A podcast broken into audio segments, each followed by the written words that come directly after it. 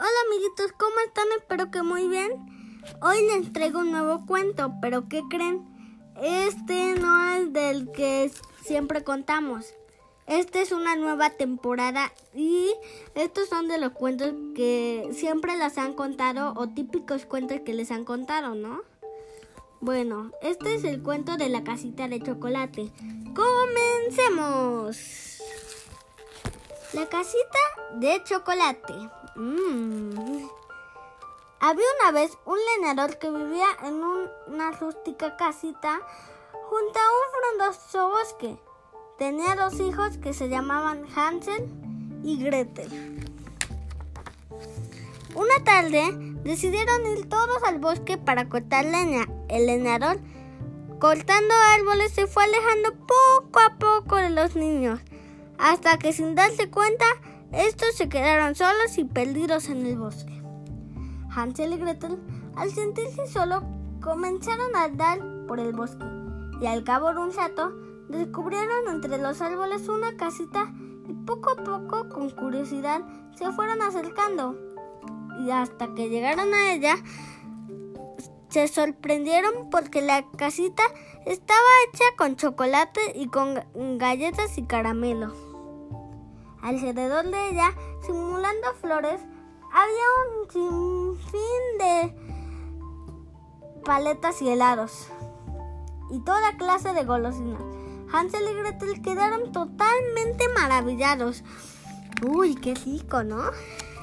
La dueña de la casa les invitó a entrar.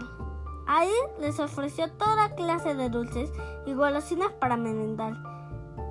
Y que los niños aceptaron encantados.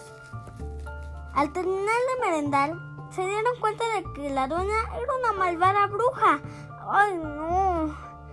Se habían engañado pensando que era una ancianita y que en realidad era una bruja que quería comérselos.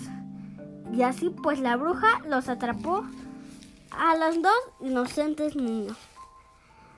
La bruja hacía trabajar a Gretel y a Hansel lo tenían encerrado en una jaula con el fin de engordarlo para comérselo.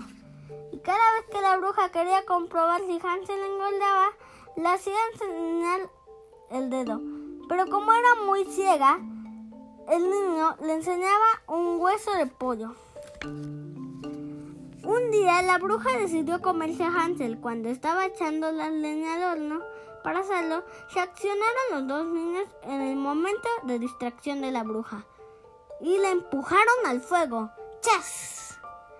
La bruja se le empezaron a quemar las ropas y se asustó tanto que empezó a correr sin parar y no volviendo jamás a su casa, por lo que los niños quedaron libres. Intentaron entonces llegar nuevamente a su casa y cuando estaban buscando el camino en medio del bosque, se encontraron a su padre, así que también nos estaba buscando. Y así volvieron todos juntos a su casa y fueron felices para siempre. Y colorín colorado, este cuento se ha acabado. Bueno amiguitos, aquí nos despedimos y espero que les haya gustado como los videos que les traigo. Adiós.